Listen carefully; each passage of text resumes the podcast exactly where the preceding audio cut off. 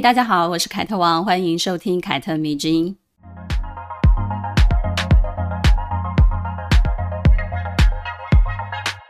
这礼拜的话题头条应该就是美国众议院议长佩洛西旋风访台了吧？因为他的到来呢，好多听众朋友许愿要我在节目里面聊一聊他。我自己也很关注这件事情，看了很多媒体报道，发现媒体其实已经把他聊得差不多了。从他一下飞机到离开台湾，这不到二十四小时的一天啊，简直就是裴洛西在台湾的高光时刻。我们都看到他八十二岁高龄哦。长途飞行，先去了新加坡，然后马上赶来台湾。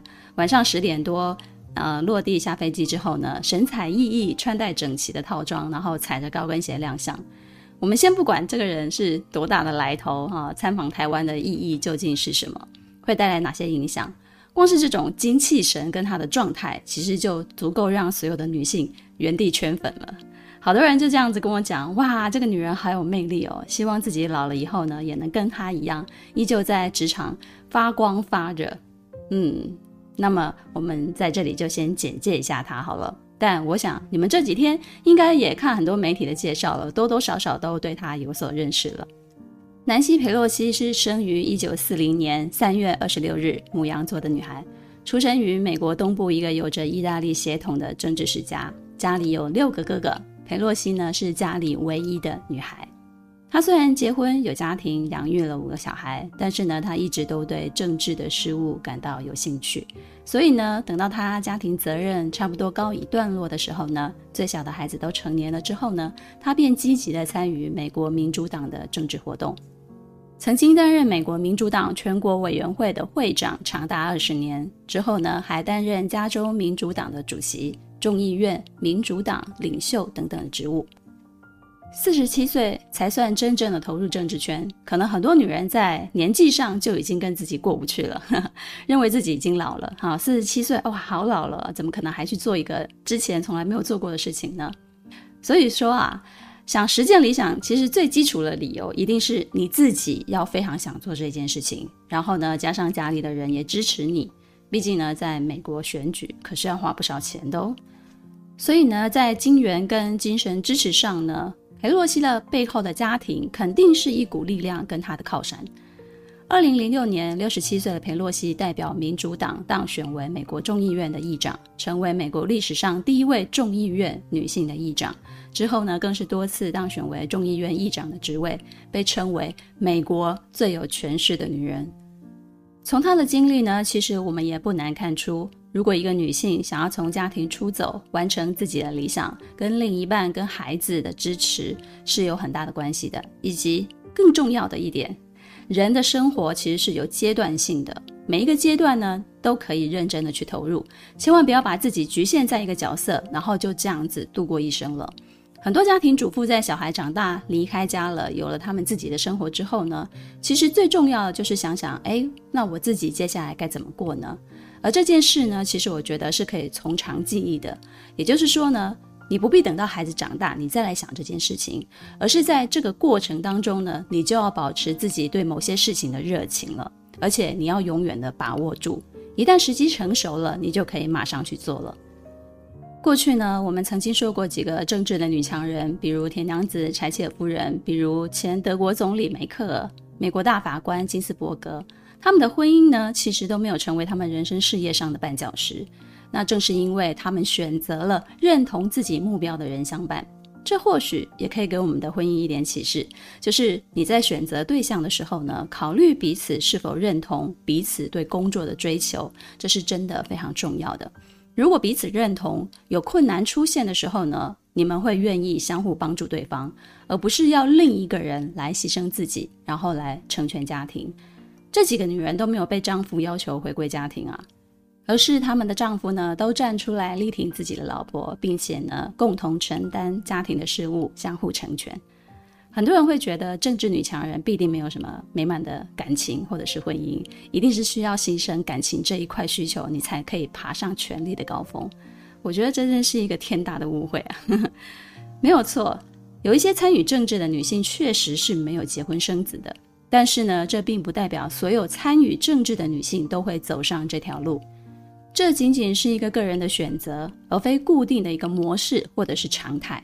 而且呢，我们要看重的不应该是这个政治人物的能力吗？你说是不是呢？嗯，上个月呢，我曾在哇哉时尚观点平台发表了一篇文章，介绍几位当代的政治女强人。在文章里头，我就这样子讲了。我对“政治”这两个字呢，最初的印象其实是来自于小时候的一个课本，然后课本上面写“政治是众人之事”。但是呢，我却发现了所谓的众人其实不包含老弱妇孺，尤其是参与政治的人呢，清一色都是男生啊、都是男性。于是呢，当时身边的女性也大多认为政治不关他们的事情，没有人在讨论政治，对政治的敏感度也是非常非常低的。哪怕在我成长的年代，英国出了一位女首相柴契尔夫人，铁娘子这个称呼似乎也仅仅是一个跨海传说而已。我想，女性大多认为政治不关他们的事情，这个想法。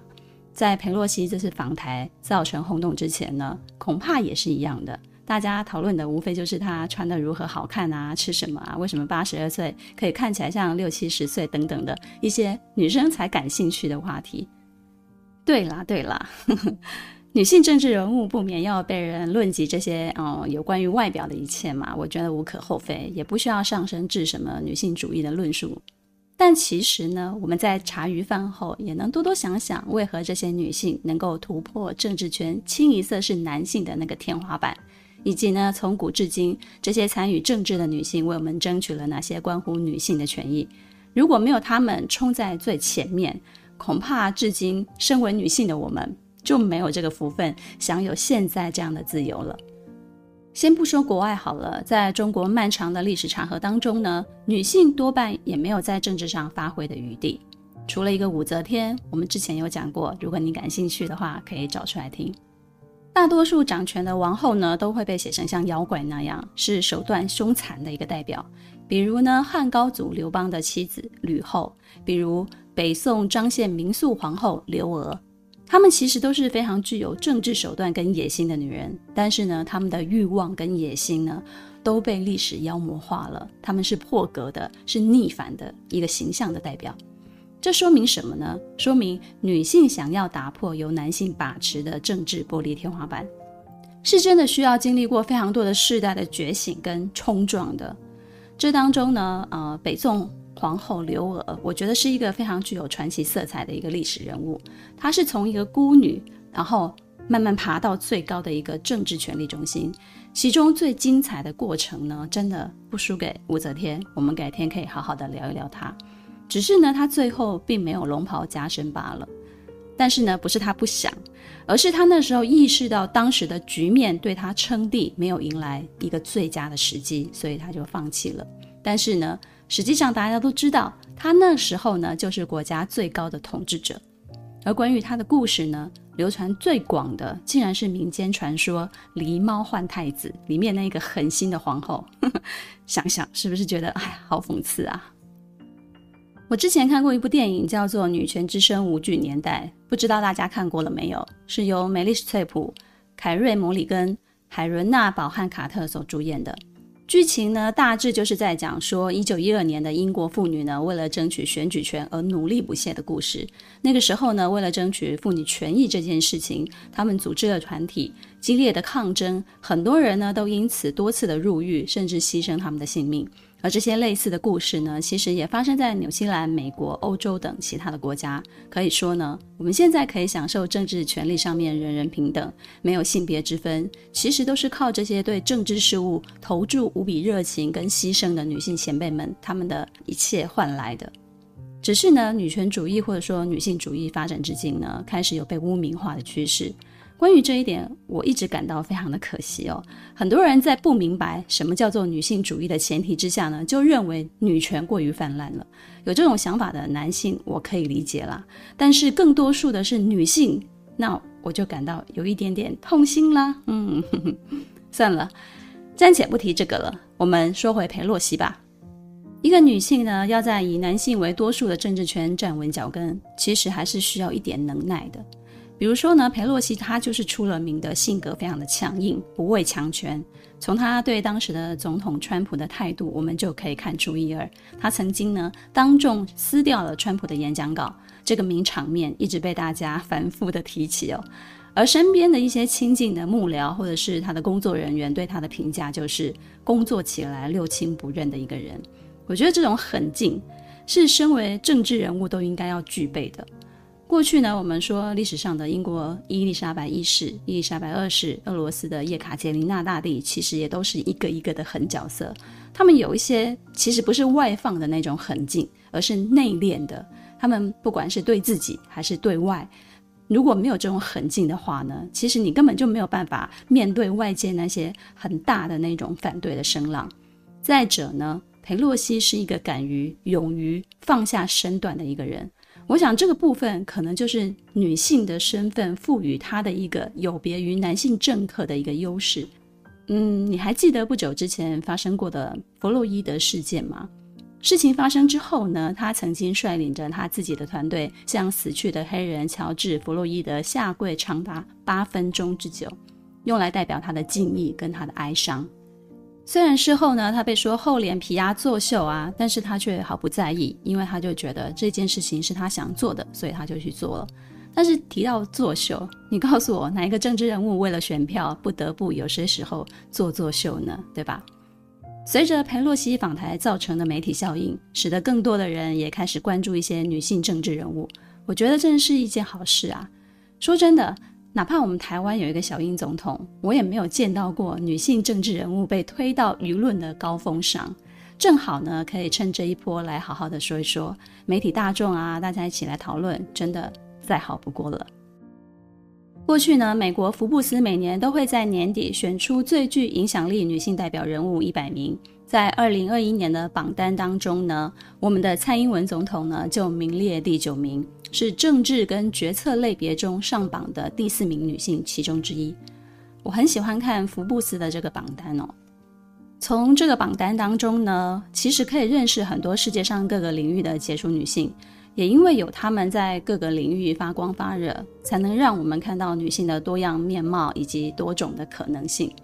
你真的必须承认，这是一个嗯有偶像效应的一个影响的，就好比现在的小女孩过去在万圣节都想当 Elsa 一样，哈，当自己的女王一样。当她们看多了可以独当一面的女性角色之后呢，她们也就会自然而然生出独立的意识，并且呢，认为女人可以做的事情有很多，并非只能是传统的那些角色了。因此呢，当越来越多的女性投入政治圈，也会起到跟风的一个效应。女性参政逐渐变成一种常态，去平衡过去由男性独揽大权的一个状态。再来呢，随着越来越多女性力量注入政坛之后呢，其实也可以帮助社会带来更大的稳定力量。比如，福布斯在疫情期间就统计了，在新冠疫情冲击世界经济的情况之下呢，纽西兰、德国。挪威、丹麦、冰岛、台湾等等由女性领导的国家当中呢，疫情都是相对趋缓的。这不是一个巧合，而是正说明女性领导人因为更富有同理心，使得他们的决策也往往的更趋近于人性。这便是女性力量的一个特点了。而且呢，由政坛带头下的女性觉醒呢，也会因为上行下效的关系呢，进而影响了各个领域女性高级主管的人数不断的增加。当女性领导人的出现不再是昙花一现的事情的时候呢，逐渐形成了一个既定事实的时候呢，民间的公司也就不会在任命高管的时候对女性有刻板的印象了，而是真正的能从能力上去评估，不再让男性享有性别的红利。当然啦，聊这些都是希望我们将来的社会可以慢慢的改变嘛，而不是说哦，现在马上就会变成这样。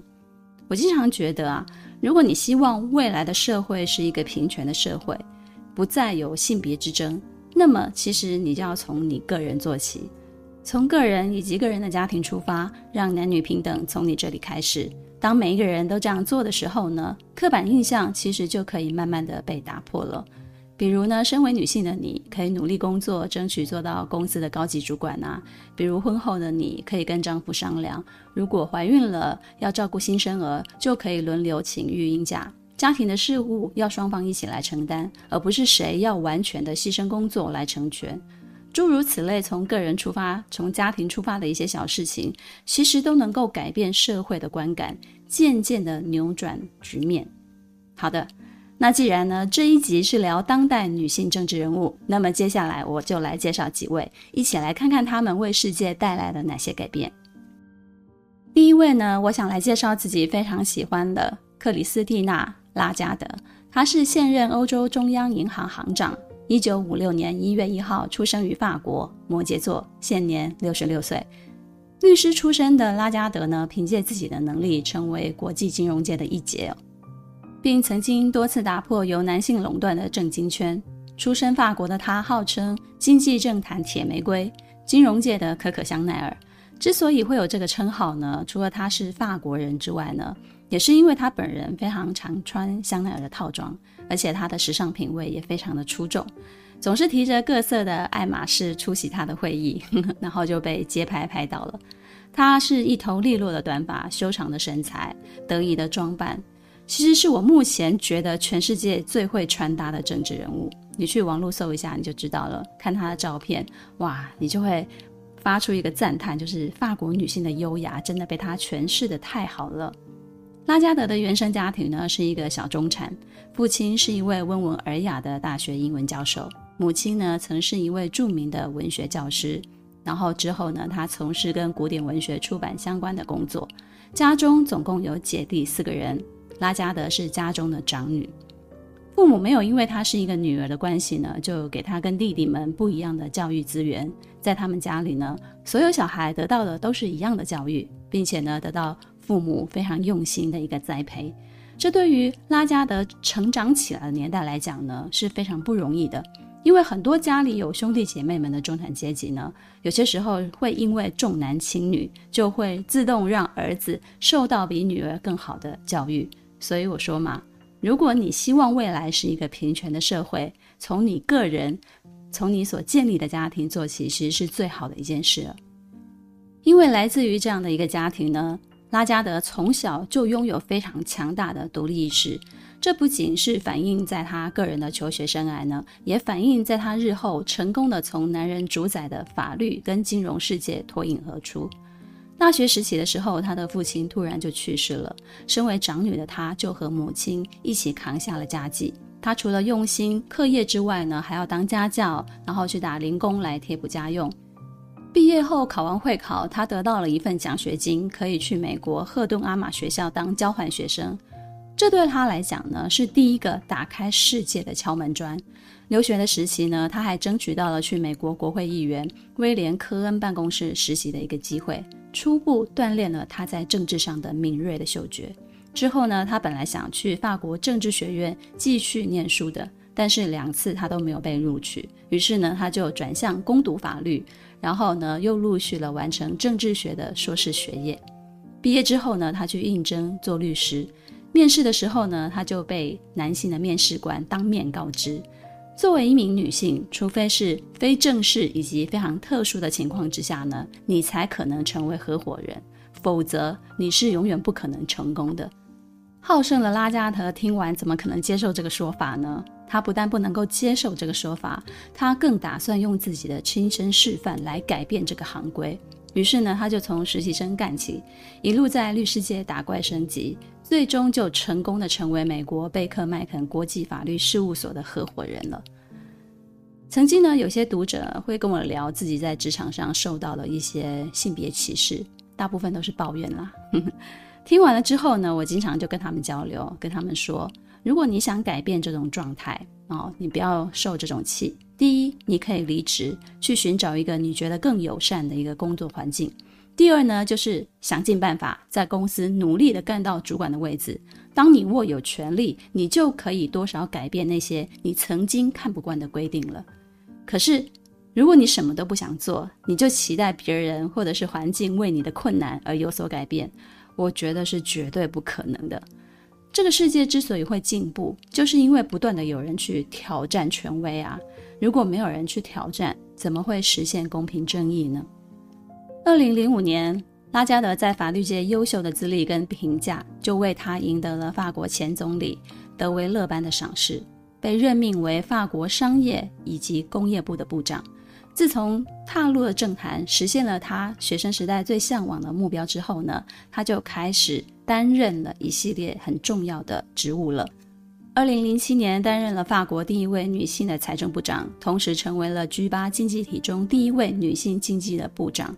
二零一一年出任国际货币基金组织的总裁，以及二零一九年担任了欧洲中央银行的行长。到现在，他的经历其实也告诉我们：如果你一开始的目标没有办法一开始就达到，你可以退而求其次，但是永远不要忘记你最终最向往的那个目标是什么，你一样可以慢慢的达到的。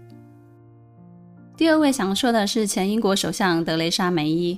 英国首相截至目前为止呢，总共有七十七位，而在这七十七位的英国首相当中呢，只出现过两位女性，一位是铁娘子柴切夫人，一位就是德雷莎梅伊了。德雷莎梅伊一九五六年十月一日出生于英国天秤座。梅伊呢从小就立志步入政坛，她是家中的独生女，父亲呢从小就非常严格的教育她，并且呢带领她了解有关于政治的一切。他们父女俩呢，经常就政治的问题进行一场辩论。读大学的时候呢，梅伊就开始积极地参与政治相关的活动，并且累积各种辩论的经验。在就读牛津大学的期间呢，还成为了辩论社的一位部长。而牛津大学的辩论社呢，就有英国政治领导人的摇篮的称呼。之后呢，还加入了牛津大学的保守党的协会。这在英国似乎是最快接触政治圈的一个方式哦。从学生时代你就开始加入校园内部的政治组织，为往后的政治之路做一个基础的铺垫。一九九七年，他当选下院国会议员，成功晋升了英国国会，并且用五年的时间呢，就成为了英国保守党的第一位女主席了。二零一六年七月十三号，在脱欧公投通过，前首相。卡梅隆辞职之后呢，在英国政坛非常混乱的情况之下呢，她临危受命了，成为了继柴契尔夫人之后的第二位英国女首相。但是梅姨的任期仅仅只有三年，三年之后呢，她就递上了辞呈。在任内呢，她没有完全解决脱欧的问题，以至于她被媒体评价为最糟糕的英国首相。虽然这么被评价，但是他没有因此而感到灰心哦。只是在离开唐宁街之前呢，他在演说中就表示了：“我是历史上第二位女首相，但不会是最后一位。我没有不满，只有无尽的感激，能有机会为我钟爱的国家服务。”说完之后呢，他就哽咽下台了，一扫过去非常强硬、非常强势的那种作风。其实啊，有些时候政治人物也会这样子的。遇到自己完全没有办法解决的国家的问题，比如英国脱欧的问题，它就是盘根错节，很难有一个非常圆满然后大家都满意的一个结局。但是呢，恰巧就这样子被他碰上了。当时候他是因为脱欧，所以才上任的，也是因为脱欧而下台的。不过呢，他任期内也不是没有成就的哦。他处理了俄罗斯前双面谍毒害案，英国对俄罗斯展现了非常强硬的一个立场，驱逐了二十三名的俄罗斯外交官，接连受到了国际社会的非常大的一个支持。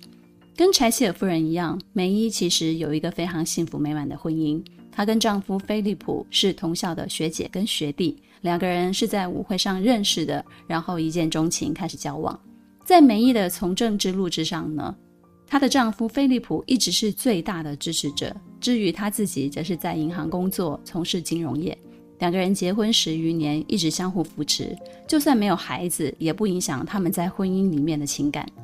所以说啊，寻觅一个能够理解并且尊重彼此的伴侣，有多么的重要啊！再来呢，就是不要再迷信女强人没有人爱了，好吗？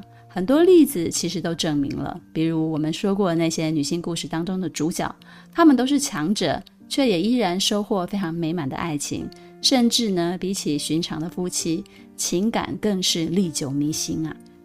前面说过了，女性政治人物要不要结婚，情感有没有着落，那都是个人的选择。有人收获美满的婚姻，也就有人保持单身。例如呢，美国第六十六任美国国务卿康朵丽莎莱斯，他就没有结婚啊。虽然关于他的情感生活有很多的八卦，但是呢，他并不建议外界讨论他未婚单身的一个议题，因为比起婚姻呢，他觉得他的人生有更大的追求。为了这个更大的追求，他可以把婚姻摆在后面。但他也公开表示，他自己之所以还单身，是因为他没有遇到过任何想与之共同生活的人。这并不代表他就没有在恋爱哦。他自己认为自己不是工作狂，而是非常需要休闲生活的人呢。莱斯出生于一九五四年十一月十四号，天蝎座。她是美国历史上第一位非裔女性国务卿，也是前总统小布希最崇拜的一个对象。小的时候呢，莱斯以为自己会跟母亲一样成为一名音乐老师，却在十六岁的时候发现自己对政治的兴趣非常的大。二十六岁，他就取得了博士学位，并且在大学任教。在一次斯坦福大学举办的关于博士生的专门的一个晚宴当中呢，意外的用十分钟的演说，成功改写了自己的命运，进入了政坛。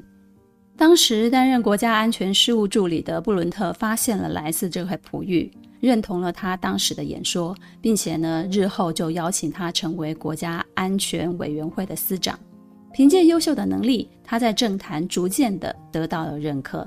小布希上任之后呢，他就成为了第六十六任美国国务卿，成为了总统最得力的左右手，也是当时美国政治界的一个非常重要的核心人物。二零零四年，福布斯评选她为世界一百位最有影响力的女性之一，并且称莱斯一举打破了女人只能以顺从和幕僚的工作来获得影响力的传统观念。但是呢，看似顺风顺水的路，其实莱斯走来不是那么幸运的。他明白有色人种在美国社会环境下的不容易，需要付出比白人更多的努力，你才会被看见。再加上自己是一名女性，黑人又是一名女性，困难只会更加倍啊，并不会减少。但是呢，他保持着与其抱怨不公平，不如那我就真正的去实践理想这种信念。终于用非常惊人的意志完成了所有对自己的要求了，嗯，是不是应验了我前面所说的那种狠人的描述呢？能够在政治圈里面混的人啊，我觉得不仅是能对对手下狠手，连对你自己都要下狠手，好吗？还有，他们不去抱怨环境，而是用自己加倍的努力去改变环境对他的影响，扭转自身的命运。好，那我们最后来聊聊比较年轻的，是这几年世界政坛露出头角的两名八零后的女性政治人物。一位呢是纽西兰现任总理杰辛达·阿尔登，一位是芬兰现任总理桑娜·马林。杰辛达是妥妥的八零后，二零一七年成为纽西兰总理的时候呢，不过才三十七岁，超年轻的有没有？一九八零年七月二十六日出生，狮子座。她是纽西兰历史上第三位女总理，虽然年纪轻轻，又是一名女性，但是跟一些年长的男性总理比起来呢，却毫不逊色。如果你熟悉女性参政的历史，应该就会知道，全世界最早拥有选举权的女性呢，就是纽西兰了。通过的时间是一八九三年。如果你不知道，那么你现在就可以记住喽，把它当做是一个常识点，可能猜灯谜的时候可以用上吧，或者是你上曾国成的益智节目的时候就可以用上了。因此呢，至今为止，纽西兰诞生过三位女总理，就一点都不让人意外了，对吧？杰辛达呢，从小就展现过人的意见领袖的态度，并且呢，勇于打破陈规。大学毕业之后呢，他就在总理办公室研究院工作。能够得到这一份工作，足以证明他是非常优秀的。因为这一份工作呢，是大部分的人都想得到的一个工作岗位。但是呢，杰辛达并没有满足于此，他后来去了英国学习，成为了英国首相布雷尔幕僚班底的一员。跟国外一些优秀的政治人物接触了之后呢，让杰辛达的政治涵养更趋近于成熟了，为他日后在纽西兰的发展就奠定了一个非常重要的基础。之后呢，他不仅成为国际社会主义青年联盟的一个主席，还成为了议会最年轻的一个议员。二零一七年，他先是成为了纽西兰工党的副主席，又以得票率四十九点一 percent 的压倒性的胜利赢得了总理的位置。任期中呢，他前后迎来了疫情改变世界局面的一个状态，并且呢，在这期间也生下了女儿。他曾说：“作为一名政治女性，有很多的前辈为我开辟了一条道路，并且逐渐地引领潮流，而我也透过自己证明，我可以做这一份工作，并且同时成为一名优秀的母亲。”有时候我真的不是很理解，有一些女生会自我设限这件事哈。明明很多前辈在你面前示范了很多女性成功的可能性啊，但是呢，却经常有人碍于某些原因而裹足不前，甚至呢，会把自己的命运寄托在爱情跟婚姻当中。也许这就是女性一直无法避免悲剧的一个最大的原因吧。你不相信自己可以实现自我，总是很轻易的就想要依赖别人。好的，说完杰辛达之后呢，我们来说说跟杰辛达同为八零后的年轻总理，芬兰现任的总理桑纳马林。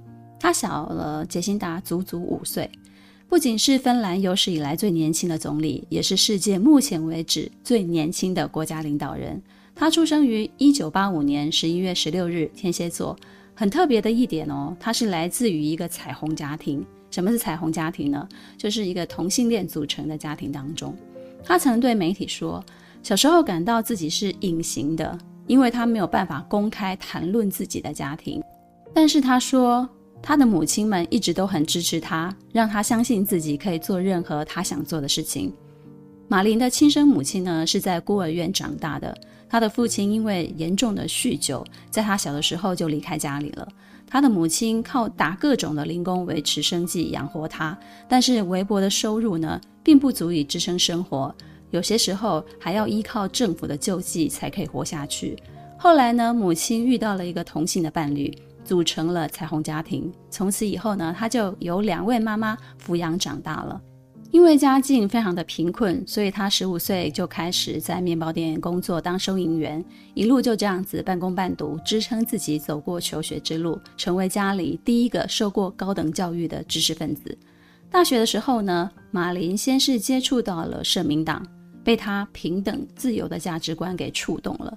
同时，因为自己特殊的成长经历呢，他渴望能够有机会改变更多像他一样普通人的生活，所以呢，他就加入了青年组织，开始积极的参与公共政治，并且一路脱颖而出了。马林接任总理职务之后呢，他的内阁成员就刮起了一股粉红旋风。光是十九名的部长当中呢，就有十二名是女性。二零一九年联合执政的五大党均由女性担任党首，并且呢，有其中的三个人的年龄是在三十五岁以下的。这一股小清新风就吹拂了芬兰的政坛，影响了世界对女性从政的一个新局面、新看法，也证明了女性新世代势力的开始崛起。他们不同于传统的世代，正在用千禧一代的节奏打破过去的政治走向。马林接受访问的时候，他就表示了：“我从来没有考虑自己年龄跟性别的因素，这是我进入政坛的原因，以及赢得选民信任的一个理由。以马林为首的年轻女政治家们，发挥不同于男性的柔性的优势，为芬兰带来了一个全新的治理的理念。”他们善用社群平台跟民众对话，并且呢，将政治理念融入到他们自己日常的生活当中。不过呢，他新时代的作风呢，也经常引起保守人士的一些抨击哦。马林受到芬兰著名的时尚杂志的邀请，去拍摄了一组时尚照片啊，并且登上了封面。他就身穿了一个深色的黑色的 V 领的西装外套，然后里面什么都没穿，就是真空出镜。然后呈现出他干练、非常优雅，但是也隐隐的露出非常性感的一个曲线。这组照片出来的时候呢，就开始有人公开表示：哇，身为一国的总理，他不应该这样穿的，认为他不自重、不自爱、不专业，甚至呢对他开始进行各种的人身攻击。结果呢，就引来了大批女性决定站出来跟他站在一起，他们就模仿了马林在杂志上的时尚照片。穿上西装，真空上阵，并且呢，在网络上号召起了“我和马林在一起”的运动。这一位新时代的年轻总理呢，以自己女性的身份，打破了政治人物应该如何啊，不应该如何的那种刻板印象，并且呢，用出色的政治实力治理国家。他不断地提出一系列颠覆性的改革政策，比如他就计划在芬兰推行每周只要上四天班，而每天六小时的工作的制度，同时呢，也积极地推动新的产假政策，打算将新生儿爸爸的带薪陪产假延长至跟女性的产假一样长。养育新生儿不再是妈妈一个人的事情，而是夫妻两个人共同来完成，然后政府来支持你。马林也有自己的 IG 账号，而且是自己管理的哦。他经常在 IG 分享自己的日常生活，是非常非常接地气的政治人物，仿佛邻家女孩一般的亲切。大家听完节目可以去搜索一下，也许看完你就会知道他为什么受到纽西兰民众欢迎的原因了。碍于时间的关系哦，我们没有办法把所有非常优秀的女性政治人物都聊过一次，因为真的蛮多的。但我们在承认女性从政人数增加的同时呢，其实也会开始担心，这是否已经来到了瓶颈期呢？因为根据调查，女性愿意从政的积极度呢，其实一直都是很低的。这也是导致女性政要呢，在世界舞台中依然是稀缺人物的真正的原因。所以呢，听完这一集，如果你是喜欢政治的女孩，不妨。大胆的做梦，勇敢的实践。这个世界需要女性在各种领域绽放，越多越好。不知道你喜欢这集闲聊的主题吗？凯特迷之音，咱们下次见了。